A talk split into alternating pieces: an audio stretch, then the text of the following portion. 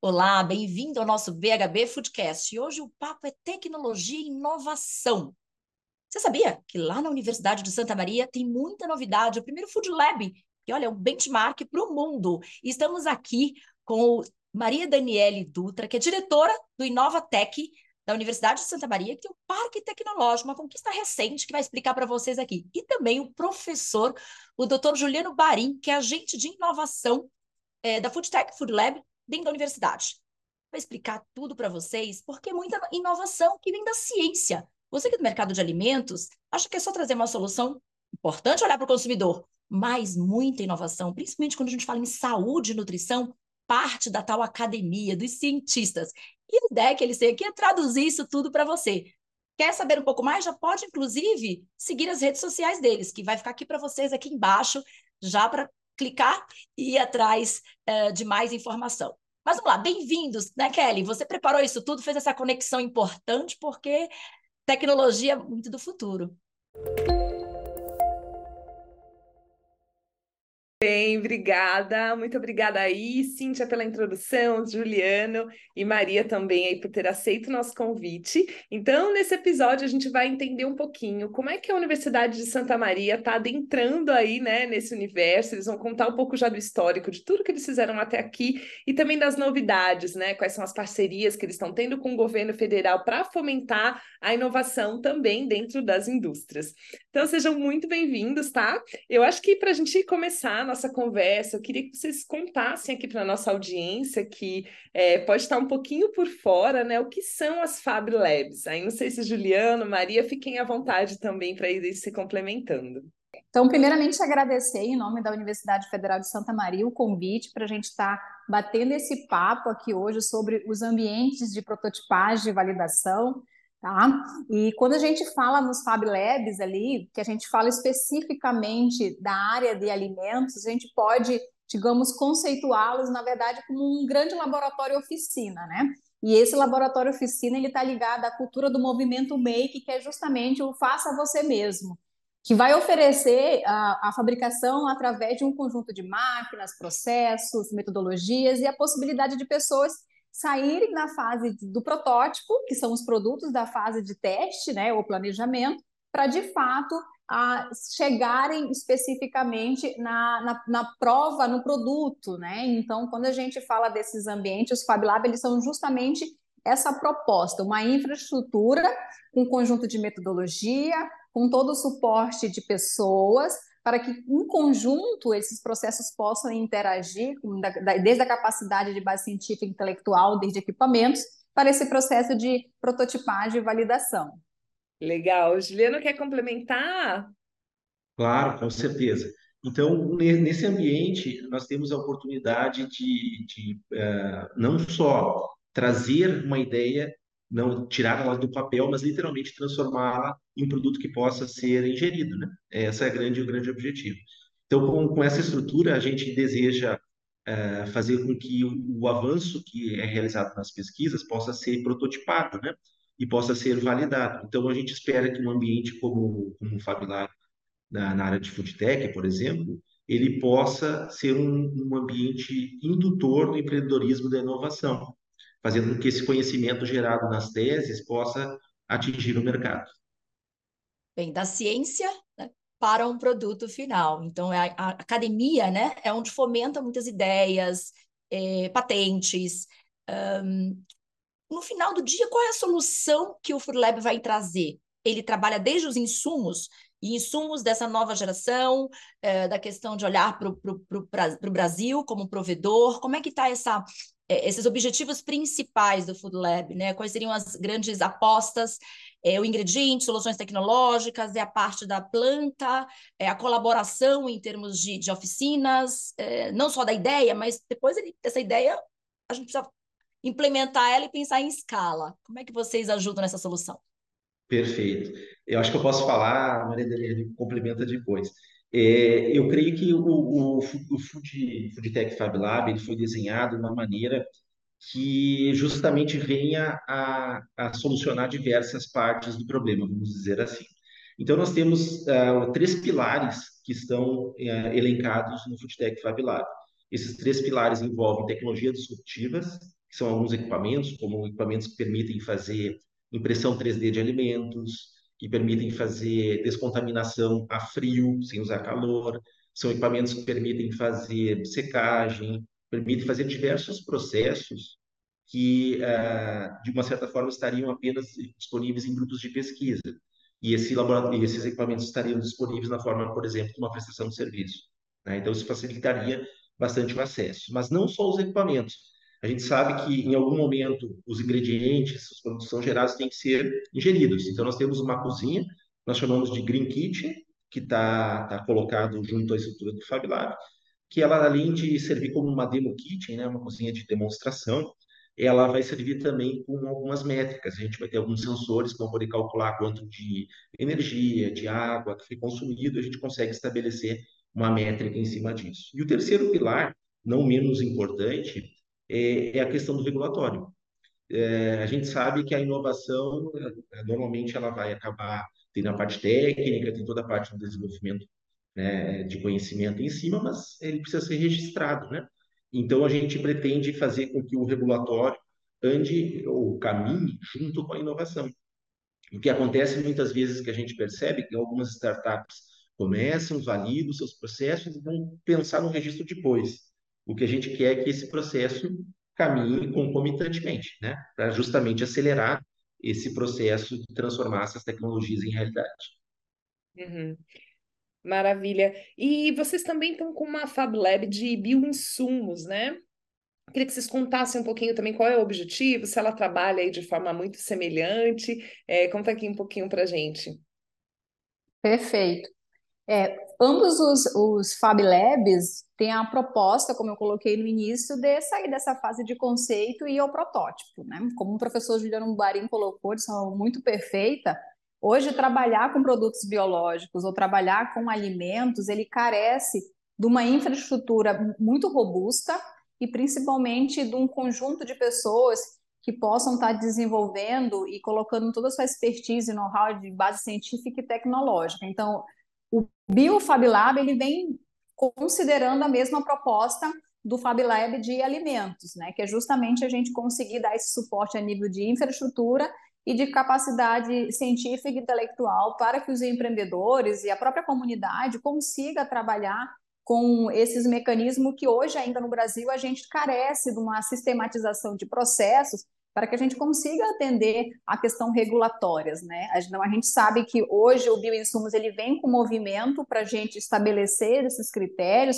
O próprio Ministério da Agricultura tem um programa relacionado à parte de biológicos, então é justamente isso, a gente auxiliar como universidade com uma condução de um processo que atenda a todos os critérios regulatórios e para que no final a gente tenha de fato uma infraestrutura e pessoas trabalhando de acordo com o que determina a própria questão é, regulatória, mas principalmente consiga fornecer eles condições para desenvolver os negócios, desenvolver os processos e de fato serem atividades que estejam alinhadas, né, à questão uh, dos regulatórios que o próprio país propõe.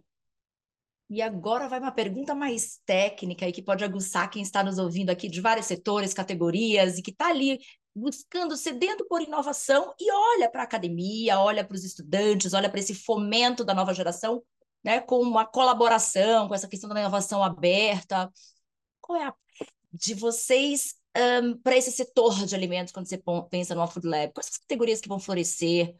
Como é que é o futuro desse alimento? Onde você acha que o Brasil né, vai conseguir gerar valor e deixar de ser só o celeiro do mundo e, e deixar um pouco mais a fome? É acessibilidade, é, é, é, algumas categorias que despontam e saem um pouco do nicho e ampliam, são os biomas naturais, onde a gente vai conseguir escalar um Brasil cheio de valor aí para nosso para as nossas food labs e para esse mercado de alimentos que precisa crescer. Perfeito, uma ótima pergunta, né? E, e a gente sabe que cada setor de alimentos tem um, digamos assim, um nicho que está despontando mais que outro, né? Mas eu diria, uh, em termos gerais, que nós temos que pensar basicamente na saúde das pessoas e na saúde do planeta. Eu acho que são é uma frase simples, mas que acaba reunindo bastante do que a gente está buscando com a inovação, né? Olhar e é, pensar a saúde de uma maneira mais holística, né? Um pouco mais abrangente. Eu acho que essa é uma questão muito importante. E aí, derivado desse conceito, a gente vai para várias áreas, né? A gente vai desde novos ingredientes, a gente sabe que os produtos plant-based vêm aí, já, já não são mais uma tendência, já são uma realidade, né? É, apesar da gente ainda ter diversas limitações tecnológicas, que esse mercado ainda carece, né, para crescer ainda mais, é, a gente sabe que isso vem crescendo, a gente tem um problema seríssimo com a questão de food waste. Nós temos que pensar bastante nas sobras, nos resíduos de alimentos, né? É, grosso modo falando, nós temos um terço do que a gente produz jogado fora, né? Sem ser consumido. Então, é uma coisa que nós vamos ter que olhar não somente melhorar a produção, mas também melhorar a eficiência de toda essa cadeia, né? É, também questão de, de consciência de consumidor e tudo mais. Mas eu acho que todos eles acabam sendo embarcados dentro desse conceito genérico, né, de saúde das pessoas e saúde do planeta pedir para complementar, dizendo quais são também as outras outros impactos que o próprio consumidor, né, final pode sentir aí com essa iniciativa de vocês. É, eu, eu, creio, e engraçado que ontem eu estava conversando com o professor Juliano Barim e saiu uma publicação do NCTI falando que o Brasil ele, ele tem todo o potencial para ser líder em proteínas alternativas, e, e não só em proteínas alternativas, de fontes né, de, de base vegetal, mas também daquelas produzidas em, em laboratórios, que além de fornecer uma questão sustentável para substituir a carne, ela torna, por exemplo, esse processo muito mais é, acessível e igualitário, né? Então, quando a gente pensa nesses ambientes de prototipagem e validação que fornecem toda essa infraestrutura, todo esse conjunto de metodologias e pessoas pensando em como que a inovação chega lá no, digamos, consumidor final, é justamente esses ambientes, eles estão propondo e está se propondo a fazer, na verdade, essa acessibilidade e igualdade em nossa sociedade, porque muitos ainda se veem um pouco distante da inovação. Mas quando essa inovação chega no prato, um produto mais saudável, ou chega ainda no prato do consumidor, através de, de, um processo facilitado, né, de tanto da parte de, de preço, quanto a parte de saudabilidade, quanto a parte relacionada realmente a entender que a inovação ela está em todos os lugares e é para todos, é justamente isso que se fala, né? Então esses Fab Labs eles permitem sim que a gente consiga oferecer acessibilidade, portanto mais igualdade em nossa, em nossa sociedade, né? Porque a gente pensa que a inovação e ela tem que ser uma ferramenta que consiga auxiliar a melhoria da vida de todas as pessoas, né? E só complementando, Maria Daniela, eu, eu creio que o Fab Lab ele traz um conceito diferente, porque ele, como a, foi comentado, né, ele dá acessibilidade. Então, a gente não precisa é, de grandes é, condições para acessar esse Fab Lab, né? É, isso é muito importante. A gente ainda está desenhando aqui, né, um processo de, de modelo de negócio do, do Fab Lab, mas a, a ideia é justamente essa, da acessibilidade, né? De uma maneira, claro, com critérios, evidentemente, mas que a gente tenha condições de qualquer pessoa acessar o FabLab, né? Mesmo o CPF, né? Que possa acessar o FabLab. Eu acho que isso é muito importante. Então, a, a, pessoa tem uma ideia, tem uma proposta, a gente pode conectar isso com a infraestrutura física do FabLab e com o conhecimento que nós temos aqui ao redor, através dos nossos professores, nossos alunos, né? Nós temos aqui na universidade que a gente pode fazer essa conexão e transformar essa ideia, né, num protótipo. Então, a gente avança de uma maneira muito mais rápida dessa maneira, né? Então, é um conceito que a gente vem tentando desenvolver que está relacionado com o conceito de Fab Lab, né? Acho que isso vem bem ao, ao, ao, encontro. Muito bom. Eu estudando um, um, um report digital de uma Food Lab global e eles trouxeram que várias várias é, unicórnios, né? Eles estão muito em soluções e não só no produto final. Quando a gente pensa em produto, vem de encontro que a Daniela trouxe aí, que é a questão da, das proteínas alternativas. São as grandes empresas, quando falam em alimentos, é, proteínas alternativas, uh, das proteínas alternativas e das soluções como um todo, a gente tem três na América Latina, né, que é Notco como um produto é, de proteína alternativa, temos iFood e Rappi, né, que também aqui dos nossos países é, Brasil e, e América Latina. Então a gente tem muito a crescer, né, com a criatividade do Brasil em termos de fazer comunicação e a necessidade de gerar solução para um país continental. Então, esse acesso a vocês é muito importante. Iniciativas como essa para a gente fomentar essa inovação colaborativa e agregar valor. Curioso também que eu encontrei aqui uma, uma um dos unicórnios, não brasileiro, né, nem, nem, mas de bebidas, né, de soluções de bebidas, onde a embalagem vai junto e gerando essa questão do, do da atração, da mudança, uma, uma garrafa que vem com vários sachês para solução de bebida, é um dos unicórnios, porque isso, né? Hidratação, bebida são grandes empresas, mas como eu torno isso não gerando uma embalagem uma embalagem reciclável, porque está ali naquela aquele, aquela embalagem, ele só coloca o pó e adiciona água que já tem em casa, então diminui transporte, diminui né, toda essa parte de manuseio e torna divertido, porque a gente tem uma nova geração que vem aí, né, querendo justamente esse maker, eu faço minha bebida, eu customizo, eu quero diversão, eu quero descobrir novos benefícios para colocar naquela bebida. Então, acho que essas ideias de olhar o consumidor é, e ver também o que está fazendo sucesso lá fora e que pode ser adaptado para a cultura local, para a nova geração que vai chegar de consumidor, é muito importante. E esse olhar do consumidor, como é que vocês fazem aí? É, como é que vocês conectam um pouco com ele? Porque a ciência e a universidade muitas vezes fica nesse olhar mais de soluções, esses players todos que vocês conectam, e às vezes a ideia vem de um empreendedor, né, de um visionário e como é que a gente ajusta para saber se tem um, produ um, um, produto né, que tem fit com o mercado, que existe uma necessidade latente de fato que pode ser escalável. Perfeito, eu acho que isso entra mais na estrutura do, do como opera aqui a questão da inovação, né? do parque tecnológico. Acho que a Maria Daniela pode explicar um pouquinho mais como funciona esse processo. Né? Perfeito, professor. Não, isso que foi colocado é super importante, porque a gente está num momento, é, é, digamos assim, essencial para o modelo de negócio do ambiente de prototipagem e validação de alimentos, que são as parcerias. Não tem como a gente propor um ambiente de prototipagem e validação para de alimentos só com os pesquisadores da universidade, porque eles são uma parte do processo que vão contribuir com esse processo de prototipagem e validação.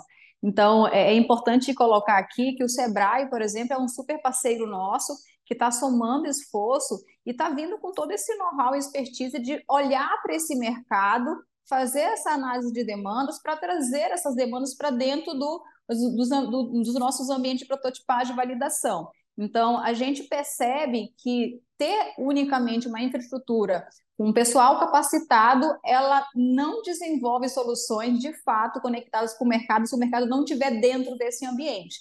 Então, por isso que a gente vem somando esforços, trazendo parceiros para dentro do, do ambiente de prototipagem e validação, ao fazer esse modelo de negócio, a gente está fazendo esse cuidado criterioso de realmente entender quais são as demandas para, de fato, propor soluções que façam sentido, né? Então, a universidade, ela está num novo momento, que é o momento do presente e do futuro, que é justamente ser uma, uma universidade mais propositiva e mais proativa no sentido de entender qual é a demanda que o mercado está digamos assim, escoando para dentro da universidade poder desenvolver pesquisa. Então, é justamente isso que se propõe o nosso Fab Lab do Food, trazer parceiros e esses parceiros possam trazer para dentro do ambiente de prototipagem e validação, digamos assim, provas de conceitos que no final das, da, aliás, é, prova de conceitos que no final das contas vão gerar protótipos alinhados ao mercado, né? Então, te respondendo de forma bem sucinta, é isso. Vamos somar parceiros para dentro do ambiente de prototipagem, para que eles nos digam, de fato, quais são as dores do mercado, para que aí, a partir daí, a gente, de fato, prototipe e valide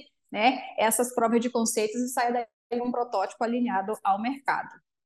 Legal. E, inclusive, eu ia perguntar sobre as empresas ou as entidades, enfim, que queiram contribuir com vocês, ou que queiram participar. Qual é o melhor caminho? Como é que elas acessam, né? Como é que, enfim, qual, qual é a jornada aqui que elas fazem para poder contribuir justamente com esse objetivo final aí? Perfeito.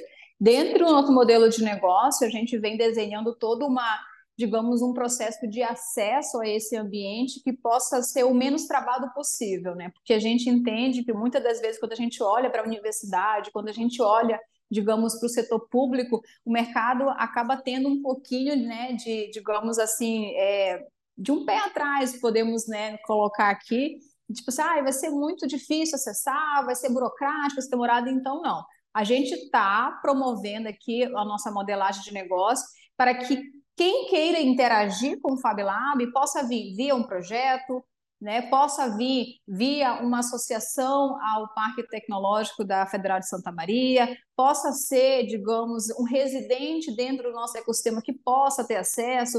e não só a empresa, né? A própria comunidade. Então, a gente vai trazer para dentro do Fab Lab uma série de projetos que dê esse acesso ao ambiente a estudantes, a, a, microempreendedores, a, a potenciais empreendedores, e as formas de acesso ela vai estar ligada, digamos assim, a esse processo realmente de buscar uma ação, buscar um programa que melhor atenda aquela expectativa e necessidade de quem quer acessar esse ambiente, e não unicamente a um processo direcionado e específico. Não, a gente está modulando para que esse acesso seja de acordo com a necessidade realmente.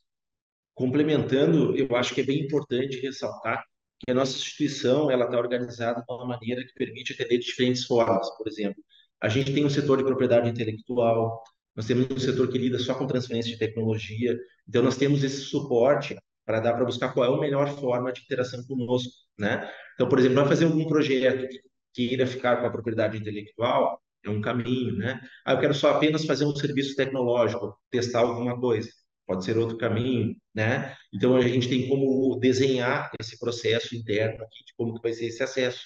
Eu acho que é bastante importante isso, né? É, que tem toda essa infraestrutura implementada e, e, aqui na instituição e que isso pode auxiliar de uma maneira uh, muito mais breve do que a gente tem observado em, em interação com universidades. Né? Então acho que isso é, é uma, uma observação importante. Bacana, eu queria entender com vocês também é, como é que é o Brasil quando a gente olha com relação ao exterior e também se lá fora, né, outras universidades, vocês têm parceria, vocês olham elas como exemplo, né? O que, que inspira vocês? Se tem alguns outros projetos que podem ser análogos a esse, para a gente entender também, né, de onde vem esses, o que que o que está levando vocês a caminhar para frente? Perfeito. É, não, a gente tem muitas conexões, né, com outros institutos de pesquisa no mundo todo, e a gente está conectado também com hubs de inovação. Aqui no Brasil a gente conecta bastante com o Food Tech Hub, né, e através desse hub a gente acaba conectando outros hubs de inovação no mundo todo, né. Então esse modelo que foi que foi criado, a gente até procurou. É, existem modelos parecidos no, no resto do mundo, mas com o formato que a gente está propondo até o momento a gente não encontrou né, nesse formato específico. Então, uh, o conceito de, de Fab Lab né, e tudo mais, trazendo para a área de alimentos, é algo, uh, vamos dizer assim, relativamente novo. Né? E o que a gente está propondo é uma coisa, de certa forma, também uh, no seu formato inovador.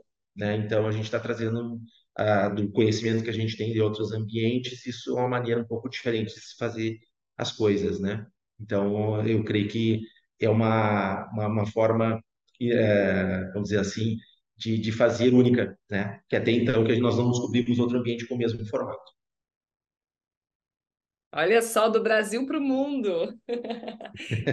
Coisa boa. Ficamos orgulhosos e felizes em saber. E pensando nisso, já que a gente já é um, um hub inovador aqui, qual é o sonho eu sei que em 2021 para 2022 vocês conquistaram esse espaço para montar toda a prototipagem dentro né, é, aí do, do, do, parque tecnológico. É uma, é, foi uma conquista, é um, com certeza a realização de um sonho. E daqui para 2030, aí nesses próximos cinco anos, eu sei que é sempre difícil de prever, mas qual o sonho? Qual é a, a grande aposta aí é, de Santa Maria para o mundo? É, quando a gente propôs o projeto do mapa, o projeto foi baseado em ser um agente indutor né, da inovação do empreendedorismo. Então, a gente não tem aquele formato passivo, estou aqui, espero contato, alguma coisa acontecer. Não, a gente está de uma forma bastante ativa em cima desse processo, né? Então, é justamente isso, nós temos indutores de pesquisa, porque a pesquisa vai conectar com o Fab Lab, vai ser indutor de inovação, vai ser indutor de, de empreendedorismo, né? É, então, a gente quer que é, sejam ah, pesquisadores sejam atendidos, empresas sejam atendidos, que empresas sejam geradas, né, como empresas de tecnologia, como startups, e, não menos importante, que a população tenha acesso ao laboratório. No conceito de, de Fab Lab, é, nós temos Open Days, que são dias abertos, que podem ser nem mesmo para alunos da graduação, pode ser alunos do ensino médio, eles podem acessar esse laboratório. Nós vamos fazer esses programas, né? Vamos, eu digo vamos fazer porque ainda não temos o laboratório implementado.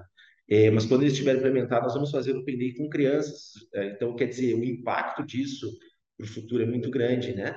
É, então, a ideia também é, é, como a palavra já diz, induzir, né?